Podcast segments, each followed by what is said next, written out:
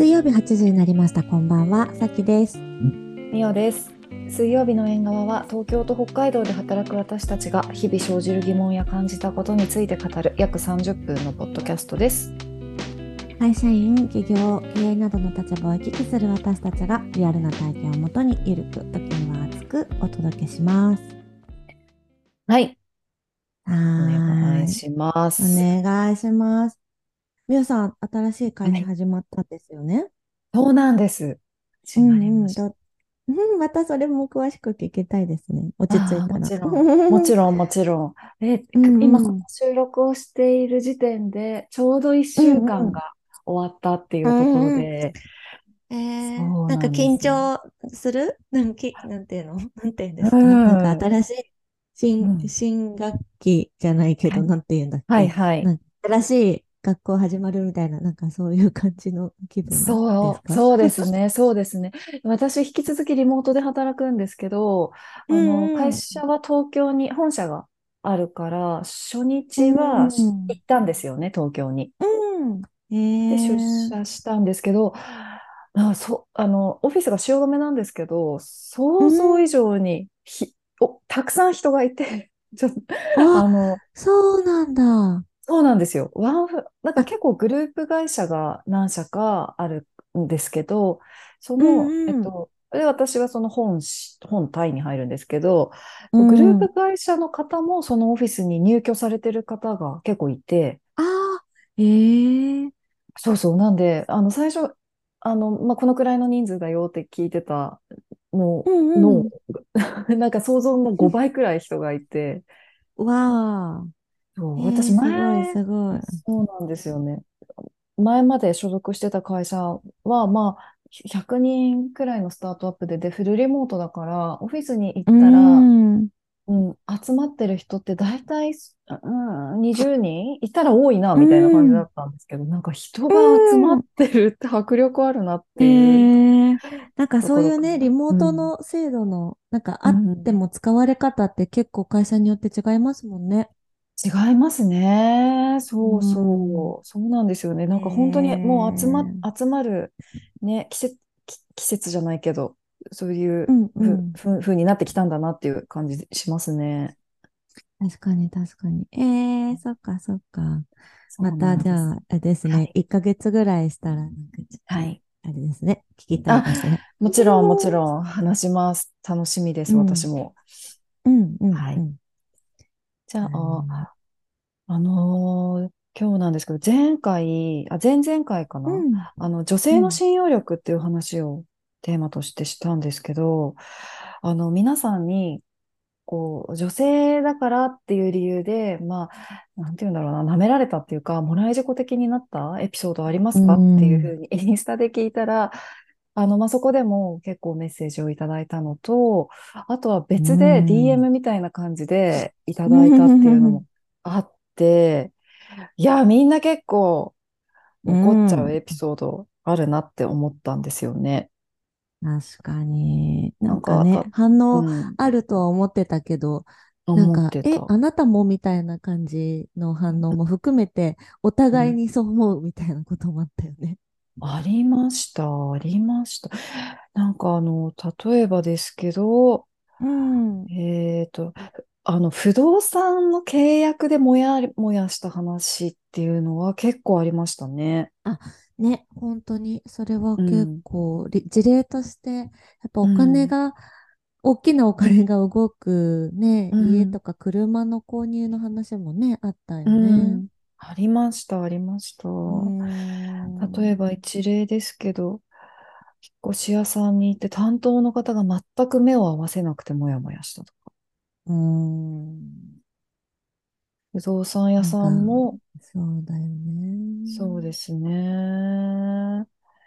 で、実際にお金を払うのは、この、えっと、女性の方っていう関係性の前提で行って、不動産屋さんもそれを分かってるんだけど、明らかに決済権がない旦那さんの方の目しか見ない。うんね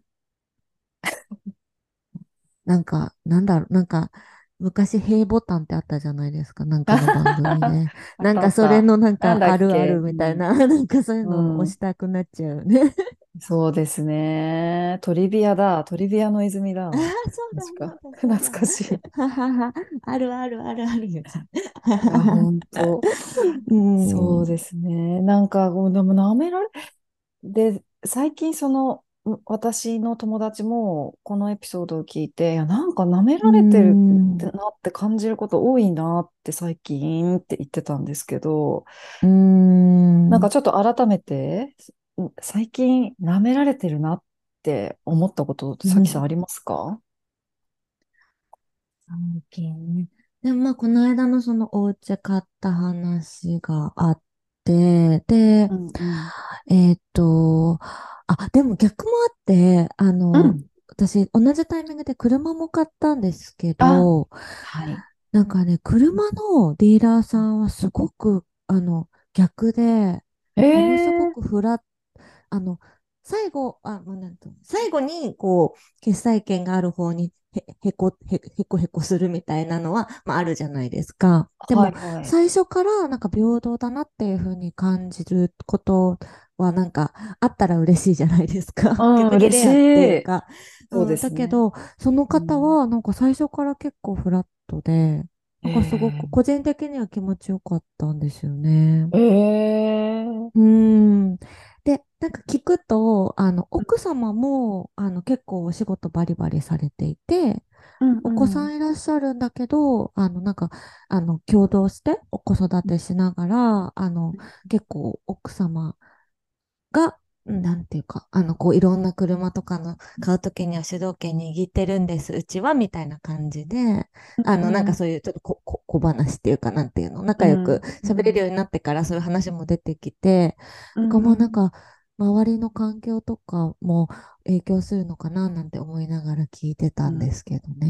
うん、いや、確かに。どういう境遇でね、その人が来たかっていうのは、やっぱりえーお大きいですよね。なんか、どれだけこう世のー中ね、あの風潮的に変わったとしても、自分がそういうところで育ってたら、やっぱり出ますよね。出ると思う。なんかうん、ちょっとずれるかもしれないけど、最近のエピソードで言うと、あの、うん。あるお取引先の、あの、こう、会社があるんですけど、あの、うんまあ、結構男性多めの会社、やあの、ん。役員だったり、えっと、その、マネージャー陣に、男性が多いっていう会社の、まあ、キャラクターはある。で、あの、社長さんは実はすごいフラットで、なんかうんうん。女性の意見、私だけじゃなくて、スタッフの女性の意見とかもすごい聞きたがるし、あのうん、会議とかにも積極的にこう巻き込む感じの人うんうん。だとお見受けするんですけど、うん。なんか、あの、その下の、なんていうか、部長陣とか、うん。マネージャー陣みたいなのが、慣れてないのか、ちょっと小馬鹿にする感出すんですよ。なんか、だからなんか会議とかで発言する、その女性の方が発言すると、なんか、なんかスルーみたいな？ふーん、スルーみたいな。なんかずる？する。なんて、なんていうのかな？えっと、あ、なんか、うなずきはするけど、あの、要は、リモート会議とかだから、要は、音が、おなんていうかな？音が出ないと、に、なんか、その、スルーじゃないですか。はいはいはい。はい。なんか、音が出てないの。なんか、なんか、頭はうなずいてるけど、あなんか音が出てないからスルーに感じる。あ、えー。みたいなのがあって、あ、なんかこの社風として、なんかこう、うん。上が、一番トップが、あの、うん。オープンだったとしても、全体に浸透してなかったら、やっぱこう発言しにくいだろう。まあ、私とか全然気にしないで言っちゃうけど、あの、部下っていうか立ち位置がその人より下だったら、生きにくいだろうなとは思っちゃった。ああ、いや、うん生きにくいでしょうね。え、実うん際、その、スルーされたっていうふうにみんなが感じるような雰囲気なんですか？いや、なんかもうそれが普通なんだと思うって思っちゃった。なんか誰も違和感ないって感じだったのね。そう、だからなんか、あの、私とかに喋ってくるのも、なんかその社長がいる手前喋ってくるって感じなんだろうなとも思う、思うっていうか、そうそうそう。だからなんかこう、なんだろうね。あの、そもそも苦手意識っていうか、認めてない感みたいなのうんが、ベース、性別であるんだろうなっていう感じは受けるから、まあ、その事例の場合は、なんかムカつくっていう気持ちには私はなんないんですけど、なんか、あー、あー、みたいな感じ。えーな、なんかそう、それをされた女性の方ってどういううん。反応なんですか？もうひるまでもね、なんかね、うんうん、もううん。普通って感じなんだと思うって思っちゃった。だからそういう反応だけど、でもちゃんと発言し続けるってことですか？うん。で、なんか、だからちょっと空気読めないみたいな感じにあ、扱われてるえ節ー、なる。ほどね。あー、ちょっうん。と想像できる。うんうん。なんかでもなんかあ、ありますよね。そのなんか、なんていうのかな。なんか客観的に見てると、すごい、なんか女の人が空気読めないみたいになってるんだけど、されてるんだけど、みたいな。でも実。際は受け入れうん。体制と実際のその、なんていうかな、なんかこう、うん、会議の運営体制の問題なんじゃないかと思うみたいなこと。あー、なるほどね。うん、なるほどね。うん、なんかそれが、なんか、そう、そう直近思った。本当になんか本当に直近思ったな。あー、なんか、うん、私も似たような環境にそういえばいたことを思い出して、で、空う気読めなん、い感じになってるっていうのも、あの、なんか、あ、この人は空気が読めないけど、でも言っうてくるよねみん、たいなキャラになると、意外と発言しやすいみたいなのがあったなって思ってて、うだからわざと、わざとおどけるっていうか、わざとバカを演じるんじゃないけど、ああ、わかる。わかります？なんかその、同じような、えー話し方とか姿勢で臨んでいったら、なんか向こうは結構構えるんだけど、いや、うなんか全然あん。の、ちょっと軽快な感じで言いますけど、みたいな感じで行くと、なんか向こうがぐっとハードルを下げて聞く姿勢になってくれるっていう時期を過ごしてたこあとがあるなと思って。あ、わかる。なんか、特に最初のさ、なんかうん。こう、お前、なんか俺の敵なのか、味方なのか、みたいな、なんか、うん。そういううん。のがさ、なんか男の人は強いのかな。いや、強いかだもしれない。う慣れちゃん。ったら平気なんだけど、でもなんかその最初のこう、エントリーのハードルがすごくうん。強い。マウンティングされるのかな？わかんないけど、なんかあるよね。あなんかあ、こう。距離。を取りながら、リうん。リーリみたいな時。わかるあるあるある。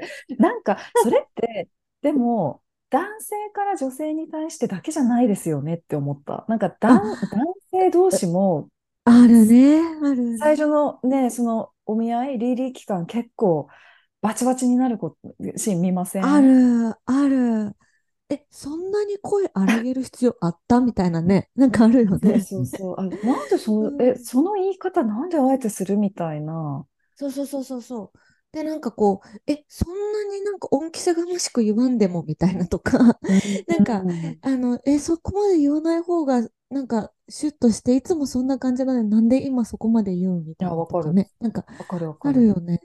あるある。でもそれって、やっぱあれなのかな、その、最初のポジショニングの重要性みたいなことなのかしら？なんかこう、あ俺の方が上みたいな、なんか。わかんないけど。いや、でうも、あるん、と思いまうん、す。あるとう思う。ん。めっちゃあると思なんかそう。れがなんか男性同士だとナチュラルにお互いそうだから違和感あ、なくやれるね。けど相手が女。性になったらそこに女性は違和感を感じるからさっきみたいななんかこうなんかこっちがバカになるとか なんかこううん。別のなんか空気読まずにどんどん行くみたいななんか別の手法でそこにを乗り越えないと関係性築けないのかしら。それはありそうですよね。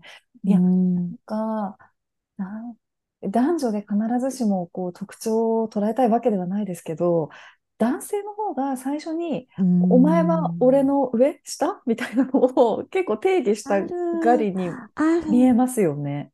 ある。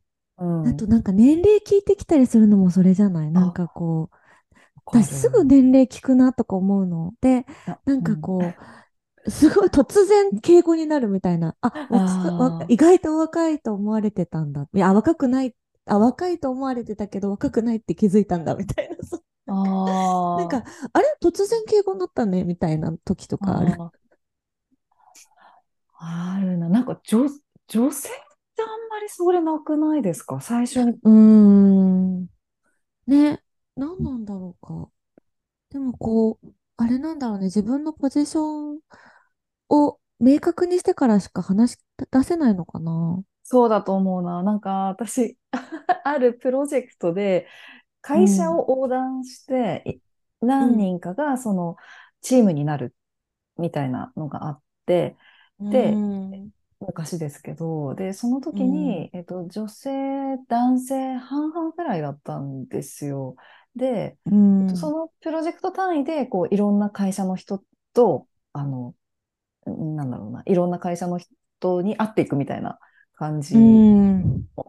あの、ものに参加したことがあって、で、その、はまあ、はそのプロジェクトの中にいる男女半々、みんな初めましてじゃないですか。うで、その人ん。たちで、まずはお互いを知ってから、あの、軽くですけど、から、その相手、それぞれ、なんていうんですか、これから一緒にお仕事する会社に、みんなこう、それぞれ自己紹介して挨拶行くみたいな感じの、あの、機会があったんですけど、なんかその中で、あの、おおいく、おいくつですか？前職どんなことされてたんですか？っていうふうにまず聞かれて、で、あの、それで、なんか順番をつけられたんですよね。その、その後、挨拶に行くときの自己紹介の順番。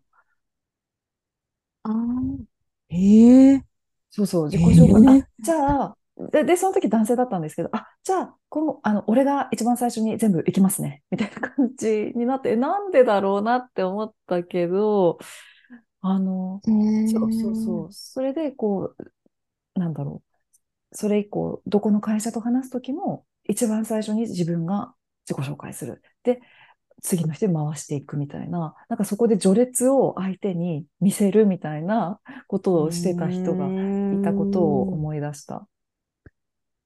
えー、うん。謎、謎。謎、うーん。なんだろう。戦略だったのかしら？何なのうかしら？ん、そうですね。でもなんかあるかもね、それ。私もなんか今。なんかこう、あの、それこそ、なんだろう。なんか、自分から、私、これもやって、あれもやって、こんなこともやりましたとか言わないじゃないですか。うんうんうで、ん。で、なんか、徐々にバレていくみたいな時あるじゃないあですか。あ、ああ、ああ、はい。はい。はいはい。なんか、最初に言ってくださいよ、みあ。わかるわかるわかるわかる。めちゃくちゃいろいろやってるじゃないですか、とか言われる時とかに、なんでって思う。わかるわかるわかる。え、それを言ってたら、じゃあ付き合い方ちょっとうん。変えたんですか？みたいなね。ね、あります、あね。ります。でうんうん。もあるよね、それ。なんか言われることありうんますよね。ありますよ、ありますよ。うん。うん、あります。何なんだろうか。えー、うん。うん、だからうん。男性は男性、いや、だ、男性ね、た、今たまたまそういう特徴があるよねって話したけど、うん、そ、そ、そういうふうにこう、いや、ある程度、俺は俺はこのポジション、この人うは上である、下であるみたいん。なのを定義した方が仕事がしやすかったりするのかもしれないですね。確かに、最初に。確かに。うん。うん。なんか、その、なんていうのかな。失礼がないようにとか、なんかその、抑止力的に、なんかそ、そのためになんかそこを確認してるんだったらいいんだけど、なんかうん。自分の立ち位置を、なんか、見、見、見せつける、なんていうのかな。なんかわかります、わかります。しめるためにうん。やるんだったら、うん。なんかちょっと嫌だよね。そうですね。でもやっぱ仕事をさ、ずっとやって生きていくっていう風なう人、種と、まあ、そ、それを定めとされ、世の中からされている？そうすん。ることが制度になっている男性の差がなのかしら？なんかこうん、う、そこが。で生きてるから、なんかこう、なんていうの？あの、獣の世界とかでもさ、なんかこう、俺は、なんかすごいライオンキング思い出しちゃった。なんかこう弱肉強食みたいなさ、わかる。うん。なんかそういうことの名残なのかなとかわかんなラいけど。イオンキングね、めっちゃ争ってましたもんね。そうそううん、そ彼らう。なは。んか、わかんないですけど、うんん、なんかでもちょっと最近思うんですけうん、ど、あの、うん、女性っていろんな生き方があることが割と社会から結構認められてるじゃないですか。なんかそれは、なんうだろうな。まあ、ん、と、特に最近、結う婚し、てもしなくてもいいし、子供産んでも産まなくても、仕事してもしなくても、あとは仕事してたとしても途中で一回無職になるみたいなことも全然あるじゃないですか。うん、ちょっと長期で休むとか、例えばそうの、ん、育休を経て全く違うことをするとか、それこそ自分の会社を始めるとか、まあその規模が小さかったとしても、女性の方、女性って割とこう、あの、多様な生き方みたいなものがケースとしてもよく見るようになってきたなって思うんですよ。に。うでん、も男性って結構それあんまりパターンないんじゃないかなっていう気がしてて、うもう新卒で卒業して、まあ、フリーランスなりなんなりっていう働き方、方、方の違いはあれど、まあ、ずっとう死ぬまでん、働き続けることを、なんか定めとされてる気はしていて、確かに。そうそう、なんか、その、みうん、道を外れた感がすごい、あの、ハ、ハードル高いかもしれないね。なんかその、うん、挫折じゃなくて、意図的に、例えば、ポジティブな転職もそうだし、なんかうん、その、なんだろう、例えば独立とか、フリーランうん、スとか、なんかそういうのの、こう、ハードルが、うん、やっぱり大企業で勤めて長くいるっていうことのせいみたいなのがうん強いかもね。いや、強いと思う。そうなんですよね。それで言うと、女性の方が幸せの形は様々でいいよね。で、しかもそういうふうに考えることが素敵だよね。みたいな感じになってるような気は確しま。せん？なってきたのかもしれない。そ、そうね。なんか全体的にっていうふうに思ってたけど、そういうふうに言われてみると確かにその主語としては男性じゃなくて女性はっていう感じになってるかもね。うん。うそうですよん。ね。なんかそうすると、男性の方が確かにずっと生き、働いて生きていく。で、そこから脱線することを許されないってういう風になったん。ら、やっぱりそこピリピリってん。なっちゃうのはなんかわかる気なっちはしますよね。ゃうかもね。なっちゃううん。かもね。いや、なんか生きづらい、そう、そうだとしたら生きづらいなって思っちゃうもん。うーん、男性ね。うん。確かに。なんか、あの、この間、それこそ、あの、まあ、うん。私の場合って、こう、あの、あ、まあ、あの、小売飲食小売りみたいな、まあ仕事をさせてもらってる、その業界にいるじゃないですか。で、やっぱうん。最近、その、セクハうん。ラとかパワハラとかっていうことに対して、まあ、世の中がうん。騒ぎ立ててるからっていうのも含めて、なんうん。かその、えっと、えっと、働いてる子たちの方が、こう、知識があったりとか、なんかうん。こう、ちょっと、なんて、今っぽいっていうのかな。なんかその知識とうん。してはアップデートされてるのが、現場の方がうん。強いことが多うん。くて、うそうするとなんん。か古い体制の、やっぱうん。飲食オーナーとかがそういうのうん。で訴えられたりとかっていうのをよく聞くんですよ。知り合いの人が従業員からうん。訴えられたらしいよとか、なんとかとうか。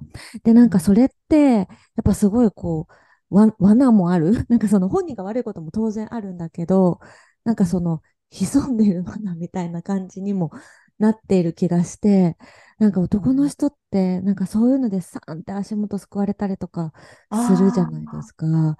で、なんかその率がやっぱすごい高いなってなんか思ったことも思い出したりして、あ。なんかこれも言っちゃいけない、ああれも言っちゃいけない、距離感、もうだから触れない、なんて触れないっていうのはその、ああ。のフィジカルにじゃなあくて、なんかこう、あ。コミュニケーションもあんまり取らない方がいいみたいな、もうその方がああ。だみたいなうん。話とかもよく聞くし、なんかこう、良かれと思ってみたいなのがこう足元すくわれるってこともあったりする。で、それでキャリア一発アウトみたいなこともあったり。するから、いや、なんかそういう。なんかそういう、なんていうのかな、こう、なん、なんかね、長く働く、こう、上り、上り詰めていくことを求められるゲームをしている人たちからすると、もう、いっぱい罠ある、大変ですね、みたいな。だから、防衛。本能、めちゃくちゃうん。働くから、いろいろうん。確認するのかしらとか、なんか今、うんああ、なるほどね。けど、なんか思ってきちゃっ。た。あ あ、いろいろ確認うん。したいっていうのは、確かにマウンうト取りたいとん。かっていうんじゃなくって、うん。リス罠、ク？罠、うん。うん、それもあるのかもしれないですね。いや、でもすごいわかります。何にも言えねえじゃんっていうふうにうん。ね、ね、なりね、ます。よね。うなん。るよ、なるなるよ。と思だ、う。うん。うん、だってなんかこう、それこそ、なんていうの、痴漢被害をさ、捏造する人がいるようにさ、うん、まあ、うん、いろんな形で、ちょっと怒られて嫌な思いしたっていうのが発端にさ、逆恨みされて、なんか大変なことうん。になるケースだってあるわけじゃないですか。もちろん全部じゃないですけね。ど、だそうからね。本当に怖いよねって思っちゃう。いや、確かに、確かに。うあんまりん、女性がそれで吊るし上げられてるのって見ないですもんね。うん、どっちかっていうと、男性の方見るかもしれねない。うん、たまにあるけどね、パワハラみたいな、女性のパワハあラとかもたまに聞くかもな、最あ、近。ああ、うん、うん。うん、でも、でもまあね、少ないよね、事例としてはね。ですね。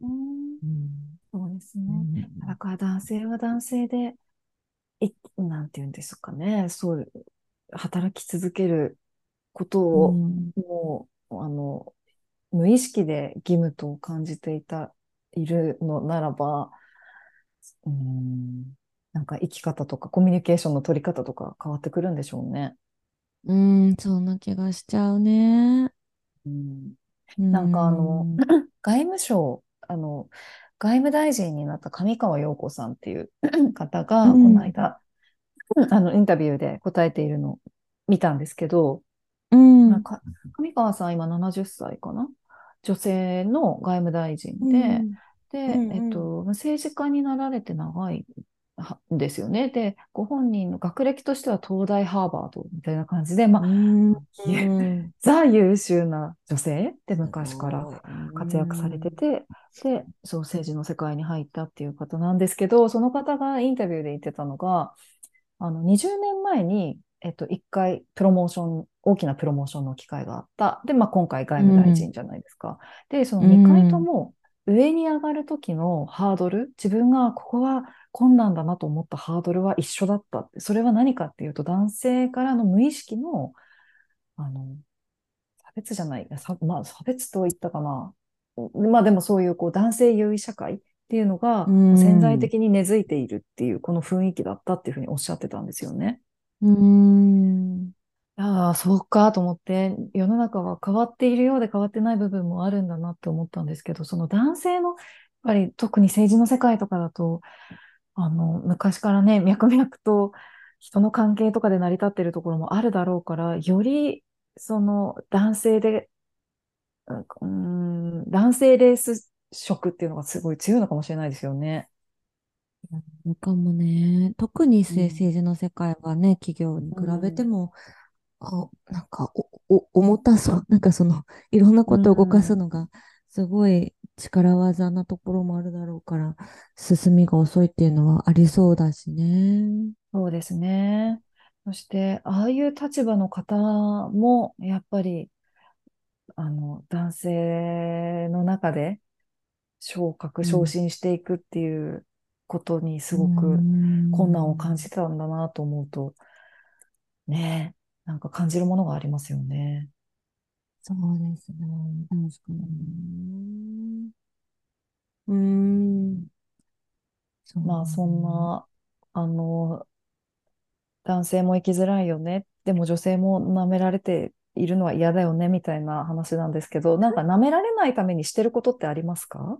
昔はさ、さっきみおさんが言ったバカ、バカっぽくするっていううん、策うん。めちゃくちゃ取ってた気するね。あ うあ、ん、なんか敵じゃあないよ、私みたいな。なるほどね。なんか。おどけちゃうみたいな、なん、なんつうの。うん、うん、うん、でも、でも今思った、なんか無意そ識的に、やう、うん、っぱりそういう話し方してるかも。その、バカになるかどうかは別としても、あの、うん。使ってくださいねっていう言い方、私すごいするなって最近気づいてて、ちょっと待って、私も今鳥肌が立った。めっちゃ言ってます。うん。はい。なんか、うん。あの、いいように使ってくださいってすごい言ってるなってなんか思って、それってなんか、その、ルーツは一緒じゃないですか？その、敵じゃ。ないよ。あなたの味方だよ。なんかあなたの駒として使ってもらって大丈夫だよみたいに言ってるってこわ、とじゃん？はい。なんか、だはい。からそ、それでも私すごいやってるかもって思ってしまったよ。ああ、え、それ現在、現在もですか？うん、昨日も言いました。ちょっと待って、でも私も、私も今入社して1週間じゃないですか。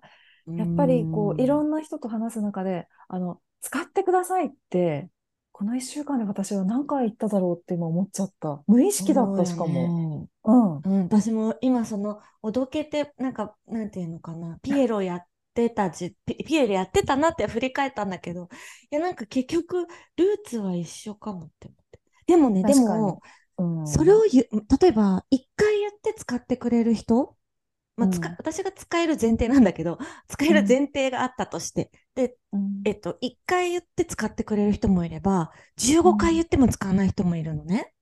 え、使わないっていうのは、か、なん、なんて言うんだろう。うん。あんまか絡んでこないってことですか？うん、絡んでこないし、あの、うん。いや、なんか、し、それで失敗するの。なんかこう、え、だから言ったじゃんみたいな。なんか、その、私の知見があるエリアの話してて、あなたのプロジェクトで、そこの知見がないとうまくいかないっあて、社長あは思ってるから、私をあなたに紹介してるのに、あなたが私を引き出さなかったら、その、プロジェクトに活用されないわけだから、あの、結果として、え、ダメじゃね？みたいなうん。ことなんだけど、うん。あの、それでもやっぱ使わない、使えない人がいて、あうんの、で、それで社長にめっちゃ怒られるみたいなのが、もう何回か見たことがあって、でもなんかそれってやっぱ本人のうん。器もそうあると思ったし、あうんの、まあ、やったことあるかないかみたいなこともきっとあるだろうし、なんかその、何が何でもプロジェクトを成功してやろうという気概もあるかもしれないあし、なんかまああ。いろいろあるとは思うんだけれども、あ、こうんこで男の器出るなってすごい思ったことがな何回かある。な。うん。なるほど。え、なんかそれって怖さもあったりするんですかね？怖さというのは、う脅かされるんじゃん。ないかっていう。だからその、うーん、さきさんがうん。仮あ、にその。プロジェクトですごい価値を出した時に自分の立場が脅かされるんじゃないかっていうあ、恐れもあったりするそ、のかな？うん。それもでも私、最初から、あの、うん。私本当に何のクレジットもいらないんで、このプうん。ロジェクト成功するために入ってうん。るんで、うまくうん。使ってくださいね。私のうスキルはこういうん。ことできますよ。まで言ってるから、うん。使うも使わないも本人次第だと私は思っちゃうんだけど、うん。うそれん。でも使えないし使わないっていう人もいるから、まあそこにはね、その意図的になのか、使い方がわかんないっていうのもあるかもしれないから、そのいろんなルーツはあるかもなんですけど、うでも結ん。構そこで左右されるなって思っちゃう。なるほど。うん。ああ。うん。わかんない。でも言ってるな。使ってください。言ってる、言ってるし、言ってまうす。ん。言ってますね。なんか、舐められうん。ないっていうより、うん。な、なんか、わかんない。ううん。ん。そうね。なんか、な、なん、そうね。だからそういう意味では舐められないじゃなくて、そう、舐めるイコール敵対視だけど、その敵対視されないっていうことを、まずは術としうん。てなんか取ってるのかしら。なんかおぼ、おそっちを先に、なんか懐に入るじゃないけど、う仲間だよみんたいなそうですね。ことを自分から言わない限りは仲間にしてもらえないってことなのかな。で仲間になったらそんな馬鹿にされることないもんね。うん、あそこまで、そこまでですよね。その仲間になるうん。まで。だから、うん。うん、舐められない、そ舐められないじゃないけど、そ、その、なんていうの、フェアな土壌に乗るまでですよね。う。うん。うん。うん。フェアだうん。と思うんわれている土壌にうん乗る結。構そこの道どれ、道のりがハードル高いのかもだよね。いや、高いと思うな。うん。高いと思う。れは当う然、ん。う男のん。人のさ、なんていうか、その度量とか経験値とかにもよる、精神うん。的な年齢みたいなのにもよるけど、うん。でうもなんかん。その、こちら側の入りにうも結ん構よるから、なんかそ。こで、でもさ、今のう話をじゃあローん。ンの場でやれって言われたらさ、めんどくさってなるよね。確かに。でも、ローンの場では、なんていうか、そうん、だっの、てお客だもんね、こっちは。そうなんですよね。なんでそんなにこっうん。ちが入っていこうと努力しなきゃいけないんでしょうかっていう気持ちにはなりますうよね。ん、なる、なる、なる、なる、うん。なる。なんかその向こう側もね、その別に脅かされる存在じゃないもんね。さっきの今の話、最初の話は仕事で一緒にプロジェうん。クトメンバーの一味にうん。なるためにうん。する努うん。力っていう話だとしたら、うんこね、そだって客とその、なんていうか、サービス提供者であるという関係性は変わらないわけだから、そうですね。うん、ねえ、どうしたらいいんだろうん。う。嫌な思いをしたくない。そのためには、どうしたらいいんでしょうね。うん。うん、めっちゃ全然関係ないけど、あ、どうぞどうぞ。うんうん、あ、あ、どうぞどうぞ。あ、ぜ、めっちゃ全然関係ないですけど、私髪ブリーチしたじゃないですか。うん、髪ブリーチしたら、その、なんていうんですか、お店、お店 とか、何かの契約みたいな時に、舐められうん。が減ってきた気はする。なんでだろう。怖い？え？ーそんな、うん。そんなんじゃないでしょ。え、なんでだろわかんない。でもなんか、私の友達で最近髪本当にブリーチした子いるんですよ。本当にもう明確に全、全、全ヘアブリーチした子いるんでう。すけど、全部屋。全ヘア。そしたら、あの、なんか不動、で、その子がまさに不動産の契約をしようとしてて、したんですうんうけど、んうん。あの、なんかね、ちゃんと扱ってくれたって言ってました。どうして？怖い？わえからない。ー、なんだろ わかんない。う。もの、もの物を。申しそうに、そうかもしれない。なんか、う物言う。客に見えたのかもしれませんね。あー、確かに。えやばい。ー、それはそれと、でちょっともやってきたぞ、また。ともや。もやってきますね。ちょっとじゃあ続きはまた話しましょうか。なんか時間になってきてしまったので。本当だよね。はい、は続きはまい。た行きましょ皆さんも、はい、ぜひ何か策があればね、教えてう。はい、いただきつつ。はい。ぜひ。はい。水曜日の縁側では皆様からのお便り、ご意見、テーマをお待ちしています。プロフィールトップのフォームからお送りください。また、インスタグラムでは交代で編集後期を続いていますので、ぜひご覧くださいね。もし番組を気に入っていただけましたら、フォロー、評価いただけるととっても嬉しいです。今日も最後まで聞いてくださりありがとうございました。それではまた来週水曜日にお会いしましょう。